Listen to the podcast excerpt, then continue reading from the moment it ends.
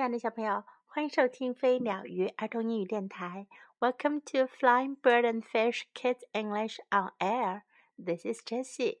今天 Jessie 老师要为你讲的一个故事，来自中国的民间传说《The Magic Pear Tree》魔法梨树。This story is about selfish Shen a hungry beggar, a kind woman, some yummy pears, and a little bit of magic. 这个故事呀，讲的是自私的神，一个饥饿的乞丐，一个善良的妇人，一些美味的梨，还有一点点魔法。Shen lived in a little house with a big garden，神住在一个小小的屋子里，有着一个大大的花园。There was a tree in the garden，园子里有棵树。The tree grew sweet golden pears，树上长着甜甜的金色的梨。There were too many pears for Shen，梨太多了。 神可吃不完，but he didn't want to share them。可是他可不想要分享这些梨。I'll sell them at the market, he thought。他想，我要去市场卖掉这些梨。I'll make lots of money。我会赚很多钱的，他心里想。So Shen took a box of pears to the market。 于是，神带着一盒子梨来到了市场。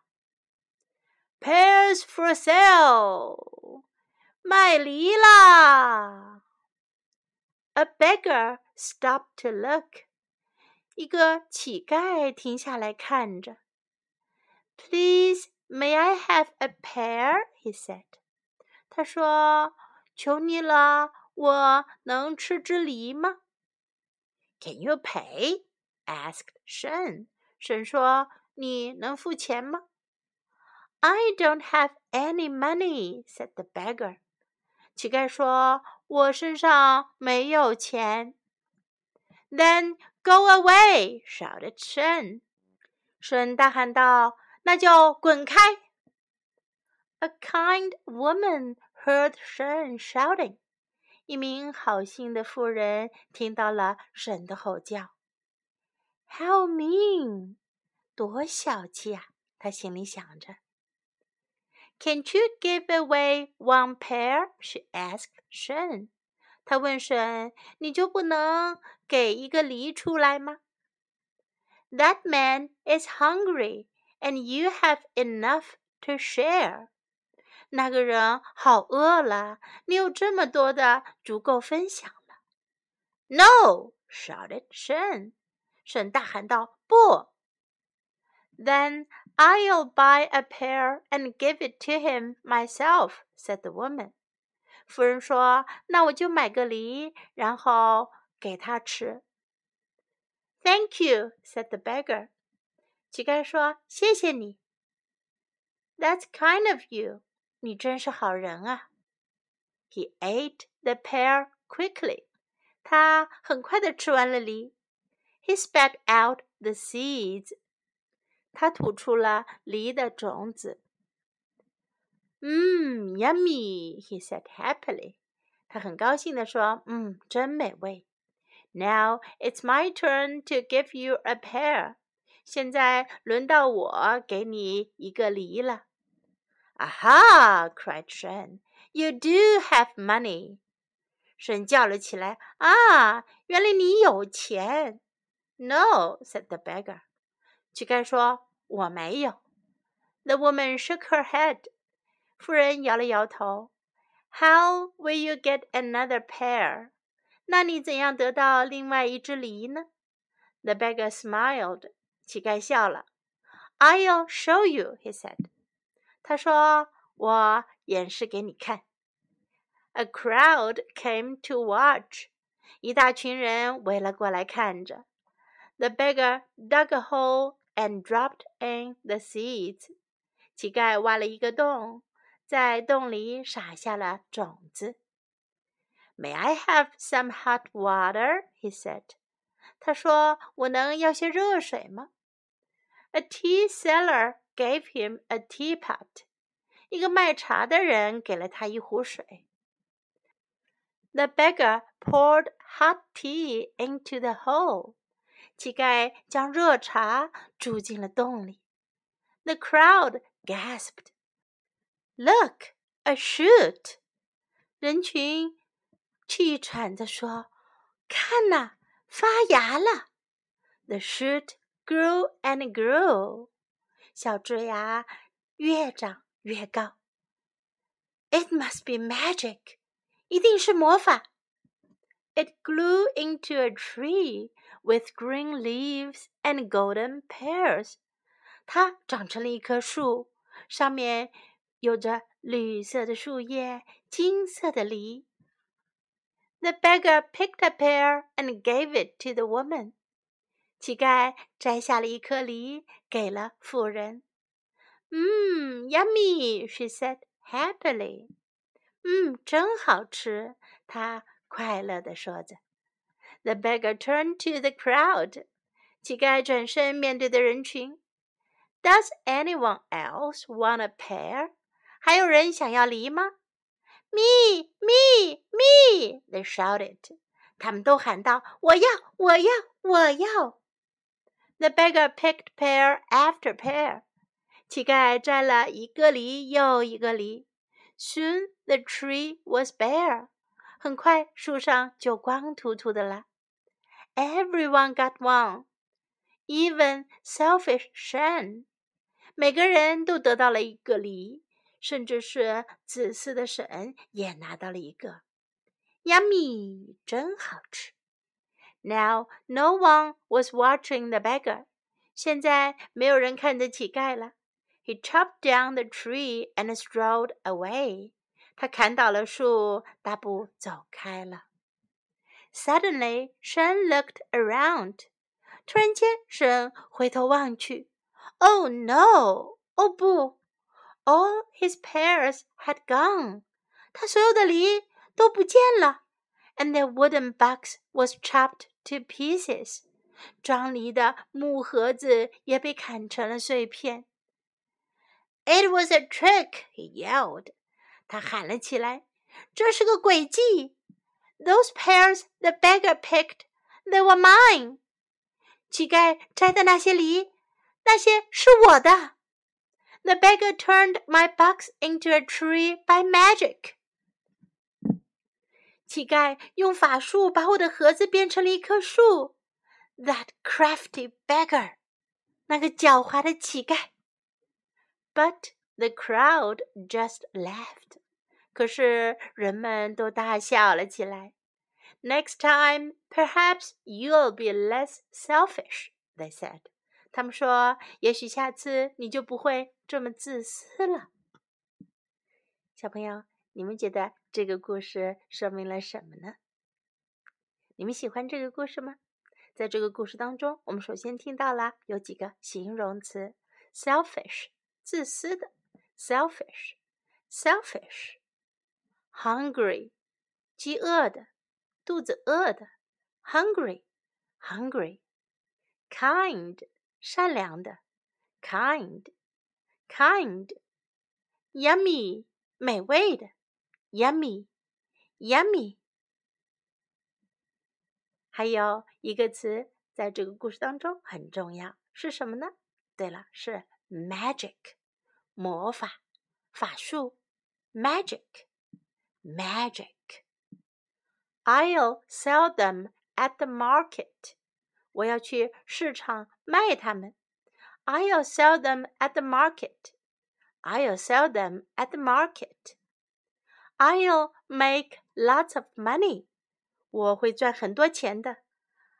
make lots of money. I'll make lots of money. Please, may I have a pear? 请问我可以拿一只梨吗？Please, may I have a pear? Please, may I have a pear? I don't have any money. 我没有钱，我没有带钱。I don't have any money. I don't have any money. Go away. 走开，滚开。Go away. Go away. That's kind of you. 你真是太好人了。你这个人真是太好了。That's kind of you. That's kind of you. I'll show you. 我做给你看，我演示给你看。I'll show you. I'll show you. May I have some hot water? 我能要些热水吗？May I have some hot water? May I have some hot water? It must be magic，一定是法术，一定是魔法。It must be magic. It must be magic. Does anyone else want a pear?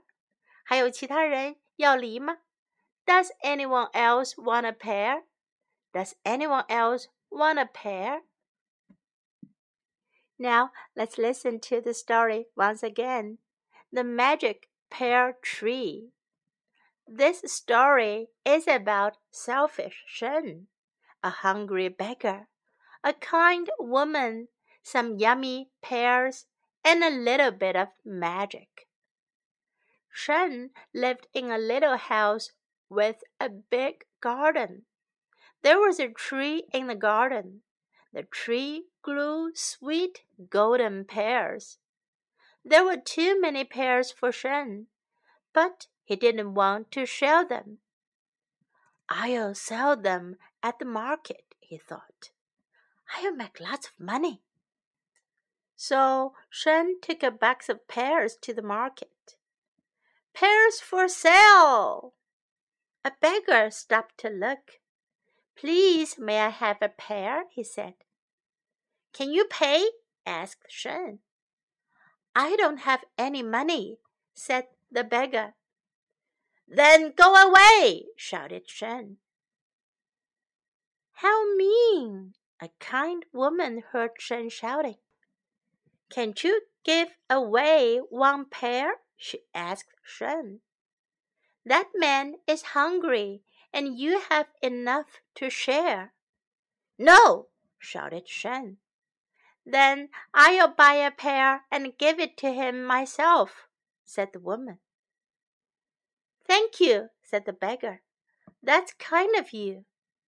He ate the pear quickly. He spat out the seeds. Mm-hmm, yummy, he said happily. Now it's my turn to give you a pear. Aha! cried Shen. You do have money. No, said the beggar. The woman shook her head. How will you get another pear? The beggar smiled. I'll show you, he said. A crowd came to watch. The beggar dug a hole and dropped in the seeds. May I have some hot water? he said. A tea seller gave him a teapot. The beggar poured hot tea into the hole. The crowd gasped. Look, a shoot! The shoot grew and grew. It must be magic. It grew into a tree with green leaves and golden pears.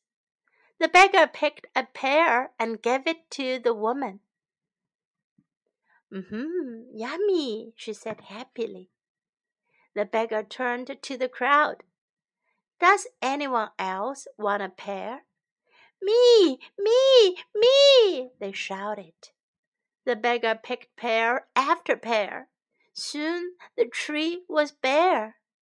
Everyone got one, even selfish Shen. Yummy. Now no one was watching the beggar. He chopped down the tree and strolled away. Suddenly, Shen looked around. Oh no! All his pears had gone. and the wooden box was chopped to pieces. It was a trick, he yelled. Those pears the beggar picked, they were mine. The beggar turned my box into a tree by magic. That crafty beggar! But the crowd just laughed. Next time, perhaps you'll be less selfish, they said. Now, this is the end of the story. Hope you enjoy it. And this is Jessie saying goodbye. Bye,